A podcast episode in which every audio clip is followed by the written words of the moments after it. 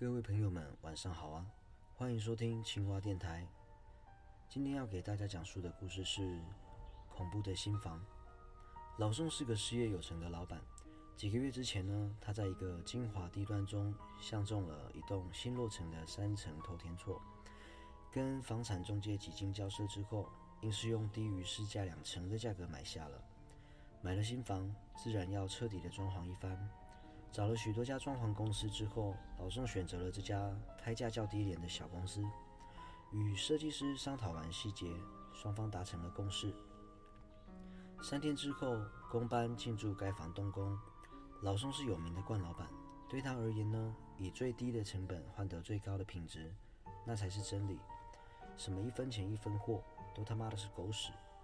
他在公司压榨员工习惯了，到新房里监工。仍然是摆着高高在上的嘴脸，时常以不满意的理由要求重做，重做的材料跟形式都要比原先贵上不少。也有好几次，他当着装潢公司主管的面，当众辱骂那些干活的工人，最后甚至以延误入住为由，要求装潢公司吸收那笔多出的装潢费用。老宋只愿意付原先契约上签订的那笔。这装潢公司为了息事宁人。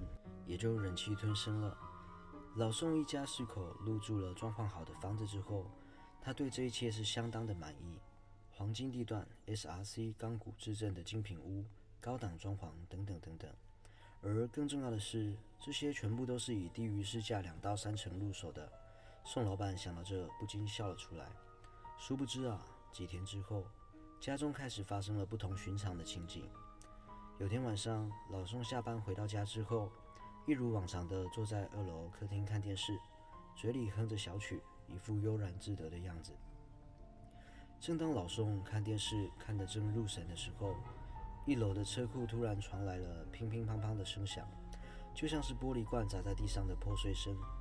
老宋眉头一皱，心想：搞什么鬼啊？难道是老婆回家了吗？他走到客厅门外，朝楼下喊了几声：“老婆回来啦！”今天你们茶艺教室那边那么早下课吗？老宋喊了好几嗓子，楼下安安静静的，没有人搭理他。老宋抓了抓头，走下了楼梯，来到一楼车库，但他硬是没看见他老婆的车。正疑惑着，老宋突然发现自己的车上玻璃全都碎了。他又是惊又是怒，转头看向车库铁门，这铁门牢牢紧闭，如果没有遥控器的话，应该是没有人进得来的。何况，如果有人进来，自己也会听到铁门开启的声音。但是刚才压根就没听见。那车子的玻璃怎么突然之间全破了呢？我就说国产车质量不好，所以他妈会偷工减料。地下车库这么闷热，一个热胀冷缩下去，这个烂材质的玻璃根本就撑不住，当然就全碎了。老宋骂骂咧咧开启铁门，走到外头。打了一通电话给车行，要求他们立刻过来牵车回去换玻璃。等了一阵子，在跟车行人员讨价还价之后，这老宋才走回了二楼客厅。结果啊，他一进门，立刻就傻眼了。客厅里所有的摆设，大至桌椅，小到茶杯，全都倒过来放着。本来播着的新闻电视台，也变成了一片杂乱的雪花。老宋当时就愣在当场，他第一直觉就是遭小偷了。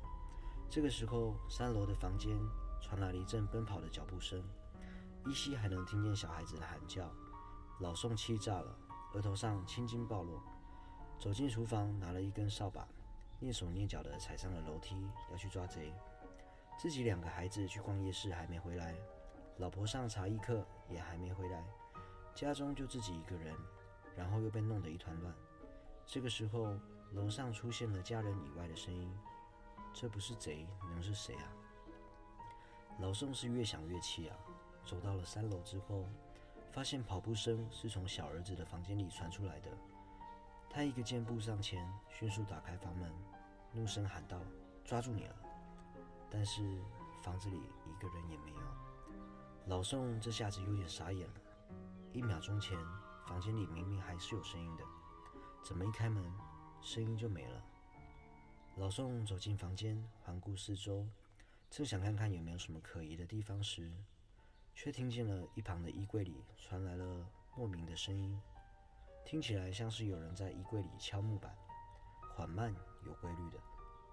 老宋狐疑的看着紧闭的衣橱，慢慢的走上前，一把握着扫把，一手搭上了衣柜的门板，接着用力一拉，一个脸色清白的小孩子蜷缩着身子躲在衣柜里，看着老宋笑着。老宋的心脏瞬间就停止了几秒钟，紧接着大叫一声，连滚带爬地冲下楼梯，逃回二楼客厅。这个时候，老宋的老婆正好回来，看见老宋的样子，也被吓到了。你怎么了？会吓成这个样子啊？刚才看你车子不在，我还以为你出去了呢。还有，你干嘛把家具全都反过来放？你干嘛？我说楼上，楼上啊！老宋指着楼上，断断续续地说。说完之后，他老婆总算是听明白了，大踏步着走到了小儿子的房间，拉开衣柜一看。里面全部都是衣服，哪有什么小孩子？老宋被他老婆狠狠地数落了一番，搞得他自己也是浑浑噩噩的，不确定刚才所见是真是假。但要说是假的，刚才的一切也太过真实了吧？但要说是真的，那为什么他老婆就看不见呢？每天上班总是被那群无能的下属给气得头疼，我肯定是太累了。老宋轻轻揉着太阳穴。当天晚上，就在这些疑惑跟些许不安的情况下睡着了。接着的几天，老宋的家里时常会出现怪异的情况，比如楼下的吵闹声、厕所会自己冲水、房门突然打开等等等等。但是这些情形只有老宋自己才能遇见，而其他的家庭成员则是完全没有任何感觉。对于老宋所说，其他人也从一开始的惊讶，慢慢的变成了不耐烦。大家都觉得老宋啊，可能是工作压力太大，才会产生这样的幻觉。一天傍晚，老宋提着一个袋子回了家，里头全部都是符咒跟护身符。他把这些东西摆放在家中的每个角落，他希望这些所谓神明加持过的物品，能够让他不再受到骚扰。接下来的好几天，老宋没有再感到任何的异常。正当他暗自欣喜的时候，想不到几天之后，他的家里竟然会发生一连串的灾祸。有天早上，老宋刚到公司，屁股才刚坐下去，没多久就有一通电话打了过来。老宋接起电话一听，那头是老婆，焦急地哭出了声音，要老宋赶快去医院，说道：“大儿子出事了。”老宋不敢怠慢，交代了一些事情之后，就赶紧往医院。跟老婆还有小儿子会合，到了急诊室，却见大儿子的脸上盖上了白布，死了。老宋当场崩溃，他老婆哽咽地说：“事情发生的经过，原来早上老宋出门之后，他的大儿子也起床了，然后去盥洗间洗漱完毕，准备去学校上课。大儿子要走楼梯，从三楼房间到二楼客厅，也不知道是没睡饱还是脚没踩好。”下楼梯的第一节就踩空了，整个人从三楼上滚下来，最后是头先着地的，脖子是支撑不了身体的重量，这一点大家都知道。大儿子颈骨断裂，脖子折成了一个诡异的角度，当场气绝身亡。老宋几乎快疯了，但人死不能复生，再不能接受也得接受。这是从大儿子出事之后的那天开始。老宋等人走楼梯的时候，时常会摔倒，就像是有人在拉脚，有好几次都从楼梯上摔下来。他们各自都受了轻重不一的伤，但是看到楼梯却相当的平整，也没有凸起或者说太滑的情形出现。他们找不到原因，只能在走楼梯的时候尽量放缓。大儿子出殡之后，老宋整整瘦了一圈，睡眠质量也变得相当不好。常常一夜醒来好几回，这使他的黑眼圈越来越厚重，脾气也越来越暴躁。有天晚上，老宋为了一些鸡毛蒜皮的小事，跟小儿子发生了争吵。小儿子一气之下夺门而出，不知道跑去哪了。那天晚上，老宋一夜睡不着，翻来覆去无法入眠，看着身旁的老婆鼾声大作，老宋骂了一声，索性不睡了。走到二楼，看着电视，打发着漫漫长夜。坐在沙发上，老宋心不在焉地看着争论节目，脑袋里想着入住以来发生了这一系列的事情，诡异的现象，莫名出现的小孩，害儿子跌死的楼梯，他搞不明白为什么家中会发生这些事情，但他可以保证，这间新房子绝对不会是什么凶宅，毕竟自己是第一任主人了，而且这里的地形自己也调查过了。就是一般的建筑用地，也没有什么乱葬岗，也没有什么可怕的历史。这到底是为什么呢？这个时候，客厅后方的厨房传来了一阵声响，稀稀疏疏的，似乎是有人在厨房里头翻找东西。一听这声音，老宋的心脏揪了一下，战战兢兢的起身，垫着脚步就往厨房走。走到厨房外，老宋悄悄地往厨房里头看。一片黑暗中，隐约可见一位披头散发的白衣女子，满面血污，绕着餐桌正在走着呢。哇！老宋瞪大眼睛，差点叫出声来。他急忙捂住自己的嘴，难以置信地看着这个不知道哪里来的白衣女子。这披头散发的女子绕了一会之后，走到了摆厨具的地方，抽起一把菜刀往自己的脖上劈，当时的鲜血就喷涌而出。刀子就这么卡在了脖子上，撕开了一条极深的刀痕。老宋此时也忍耐不住了，歇斯底里的狂叫起来。那名女子也发现了老宋，阴阴一笑，扶着那个要断不断的脖子，摇摇晃晃的朝着老宋走了过来。一见如此恐怖的白衣女朝自己走来，老宋狂叫一声，转头就往回跑，但没跑了几步。老宋突然双腿一软，整个人跌坐在地上，他已经吓到腿软了。这时，白衣女子已经走到了老宋身后，右手拔起了脖子上的刀，刀刃上的血液点点的滴落在老宋惊恐的脸上。女子右手高举，没有半点停顿，立刻就往老宋的脖子上就劈了下去。接着，老宋发现自己全身是汗，坐在床上。他看看左右，发现老婆仍然在床上打着呼噜，而自己也正在房间里。难道刚刚的一切都是做梦吗？好真实的梦，这可真他妈吓死我了！老宋摸摸额头上的汗，突然之间，老宋的脸抽搐了一下。他看着自己摸过额头的手，一片嫣红，而且还带着血腥味道。这不就是血吗？老宋从床上跳了起来。匆忙下楼梯往二楼厨房快步走，他不确定刚才是梦还是真实，所以他必须要到厨房里去确认。到了厨房，并没有什么白衣女子，老宋松了口气，看来刚刚自己确实在做梦。至于额头上的血，可能是自己翻身时撞到了，还是怎么样呢？老宋正庆幸的时候，他瞥眼之间发现了地板上似乎有不对劲的地方。他趴下看，那是一点点不规则形状散布的液体。再仔细看，红红的，这竟然是血滴。趴在地上的老宋浑身一震，沿着血滴的路线看过去，发现血滴的痕迹到了琉璃台就停了。再往上看，却见厨具架上的一把菜刀也是一片暗红，正滴着鲜血呢。看到这情形，老宋自己已经分不清刚才的遭遇是真是幻。他只能拖着无力的身体，缩在沙发上，念了一夜的佛号。对老宋来说，这是特别漫长的一夜。但事情还没结束呢。隔天一早，老宋勉强打起精神，准备去公司上班。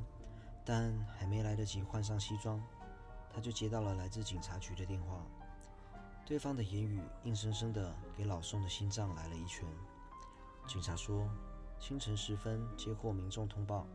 在某条大水沟发现一具尸体，这死者的身份疑似是老宋的小儿子。问他方不方便到殡仪馆去确认一下。老宋的脑袋嗡嗡作响，他也不知道自己当下回复了警察什么，只知道自己回过神来的时候，他跟老婆两个人已经站在了殡仪馆的冰柜前。那具尸体的确是老宋的小儿子。据警方调阅监视器，发现这小儿子。似乎是喝了许多的酒，失足跌落了大水沟，淹死了。两个月送了两次黑发人，老宋已经哭到没有眼泪了。事已至此，他不禁怀疑这一连串的变故是否跟居住的房子有关呢？毕竟自己打从入住之后，这些诡异的事情就没有少发生过。由于没有确切证据是房子出了问题，也就不能把所有的事情都推给房子。再退一步讲，自己看见那些奇怪的情形，但其他家人却没看到，也许真的是自己的压力太大，才会产生这样的幻觉。这些老宋分的是非常清楚，但自己看见那些吓人的东西，也必须想办法解决。除了走楼梯偶尔会跌倒，起码自己不曾再听到小孩子的喊叫及那个披头散发的女人。这所谓安稳的日子持续了两个礼拜多，直到那天晚上，老宋因为尿急半夜醒来，结果发现身旁的老婆不在床上，他也没有多想。直觉反应可能去上厕所了，但是卧室里的厕所并没有人。老宋顿时觉得疑惑，方便完之后下楼梯，心想：这老婆该不会是在客厅看电视吧？老宋走到客厅门口，就听见里头传来吱吱喳喳讲话的声音。声音是老婆的，但听起来像是在跟别人聊天。但是这个家里除了自己以外，哪里还有什么别人呢？老宋感到奇怪，就伸头往客厅一看，结果吓得连连后退了好几步，跌坐在地上。因为他看见老婆就坐在沙发中间，而他左右两边各有一个人，一个是脸色清白的小孩子，而另一边是那个披头散发的白衣女子啊。老婆时而对着小孩说话，时而转头跟白衣女子聊天，但那两个人似乎没有任何反应。只是漠然地看着客厅外发抖的老宋，最后慢慢露出了一个难以形容的笑。老宋吓得大叫，他想逃，但双腿软得像棉花一样，一分力气都提不上来，他只能趴在地上，没有意义的挣扎。意外的是，这小孩跟白衣女子的身影像是烟一样，慢慢的就淡去了，最后莫名其妙地消失在老宋的视野。只剩下他的老婆，依旧对着没有人的沙发在说话。老宋死里逃生，重重地呼了一口气。他急忙从地上挣扎爬起，冲向他老婆，想看他有没有受伤。但他却看到了自己的老婆，就跟傻了一样，不停地对着空气讲一些听不懂的话，更时不时的大笑。老宋没有办法，只能送他老婆到医院。几天之后，医生的诊断让老宋傻眼了。他们说他老婆是得了精神方面的疾病，而且应该是那种治不好的。老宋无奈了，只得把公司的事交给副手处理，他自己则是在家里照顾疯癫的老婆。一天晚上，老宋洗完澡出来，他发现原本应该坐在客厅的老婆不见了。老宋着急着把家中找了个遍，最后在主卧室里发现了老婆，但老宋却是难以置信地愣在了当场。因为他看见天花板上的灯座挂了一条长裤，裤管打了一个圈，而他老婆的头就套在圈子里，身体悬空，轻轻地摆动，而一旁的地上倒着一架梯子。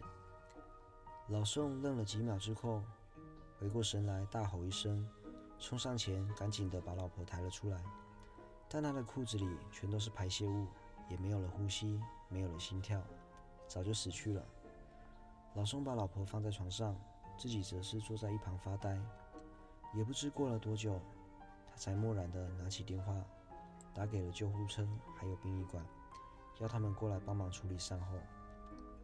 不多时，医院跟殡仪馆的人来了，他们各自忙着，而老宋则像是一个假人，面无表情地站在一旁。这时，一个殡仪馆的老头走到老宋的身边，对他说：“先生。”借一步说话可以吗？老宋看了他一眼，接着两个人走到阳台。老头很直白的就说：“先生，你家不干净啊。”老宋瞪大了双眼，抓着老头的肩膀说：“你说清楚点，我家到底怎么了？”老头子点点头，安抚了一下老宋的情绪之后，说：“用讲的也讲不清楚，明天中午我再过来。”到时候你就知道了。”老头说完之后，从脖子上摘下了自己的护身符给老宋，说这东西可以保他晚上睡觉的时候不被骚扰。两个人约定好时间，老头就跟着殡仪馆的人走了。老宋回到家之后，坐在客厅发呆，他根本睡不着。从不抽烟的他买了一包烟，放在桌上，一根接着一根的抽，脑袋里只想着一件事：关于这个家所发生的一切事情。明天就能得到解答了。隔天中午，老头带人来了，身后有两个年轻人，他们手上都拿着一根铁锹棍。老宋迟疑了一下，还是开门让他们进来。等所有人来到客厅之后，老宋就迫不及待地问老头：“我家到底怎么了？”老头子像是在寻找什么，一边在客厅里绕，一边说：“昨晚来到你家之后，我就觉得不对劲了。”因为你家里有好几个地方都在冒着黑烟呢，肯定是被人做了手脚。老宋正要问，却见老头子走到一处酒柜前，对着里面的柜板敲了敲。这柜板里面传来的声音有些空洞，显然是空心的。老头指了指酒柜那，第一个在这里。接着又说必须得敲开才行。见老宋点头之后，那两个年轻人上前用铁锹棍。三两下就把柜板挖开了一个洞，从里面抽出了一张纸。老宋睁着布满血丝的双眼，看着那张纸，半天都说不出话。那是一张冥纸，背面画了一个披头散发的女子，相貌可怕，而名纸上有许多的黑点，印在那个女子身上，看上去就像是满身血污的样子。接着，老头子走出客厅，步上楼梯，在中间停下来。他指着自己脚下的台阶说：“这是第二个。”老宋跟那两个年轻人也踏上了楼梯。接着，年轻人用铁锹棍利落地卸下了老头子指着的那些木质梯板，从里面拿出了一个小盒子，交给老头。老头把铁盒打开，一阵恶臭的味道当时就冲了出来。众人捂住口鼻，仔细去看铁盒内部，发现里面放着一只乌黑的小手。这好像是陶土之类的东西吧？上面还撒了一些鸡鸭之类的血吗？哎，臭死了！一名年轻人表情痛苦地说。老宋心想啊，这难怪走楼梯的时候经常跌倒，原来是这么回事。紧接着，一行人走到小儿子的房间，老头向老宋要了一架梯子，然后一名年轻人在老头的指示之下爬上了梯子。从房间的天花板夹层取出了一个东西，那东西也是个铁盒，比楼梯上那个大上不少。打开一看，里头放着一个小男孩的布娃娃，脸色清白，头大身小，看上去无比诡异。老宋一见到这娃娃，身子抖然一震，他非常的清楚，这娃娃就是那个躲在衣柜里的小孩。找到了三处之后，老头一行人来到了主卧室。在里面绕了一圈，老头指着一个不起眼的角落说：“在那儿。”两个年轻人上前用铁锹棍把墙壁上刮下了一层壁纸，赫然发现这墙上钉着一枚铁钉。年轻人把铁钉挖下来之后放在地上，铁钉相当长，而且乌黑锃亮，看上去就不是普通的东西。老头仔细地看了下，对大家说：“这是封官用的钉子。”一般是没什么大碍，但如果被人钉在家中的话，那就肯定会出事，因为这就代表家中的人要全部进棺材。老宋没说话，呆呆看着那枚封棺用的钉子。老头叹了口气说：“这一系列的东西就是古代的验圣之术，只有工匠才会。先生啊，看来你是得罪到高人了。”老宋的脸色发白。一瞬间，他就明白了为何家中会发生这么多事。他感到既愤怒又后悔，但是死者不能复生，此时是何种情绪都是无济于事的。老头把在老宋家中找到的那些物品收集起来，告别老宋之后，跟年轻人带到了海边，集中焚烧销毁，彻底毁去这些害人之物。那天晚上。老宋从三楼的楼顶跳楼自杀了。警方进入他家调查的时候，发现家里的东西都被砸了个稀巴烂，客厅墙上更是以红色喷漆写下了几个大字：“你们杀我全家，我做鬼也不会放过你们的。”几年之后，老宋的家彻底荒废了，成为了与市中心最格格不入的存在。市府好几次都想要拆除，但每次动工的时候，不是机具故障，就是人员损伤。更有许多人说，晚上经过那栋房子的时候，都会感到一股阴寒，接着就会看到两老两少，男女站在二楼阳台，而且全身都是血。于是，该房子闹鬼的传闻开始传遍了大街小巷，成为了该地区最令人谈之色变的闹区凶宅。好了，这期的故事就说到这边，我们下期再见。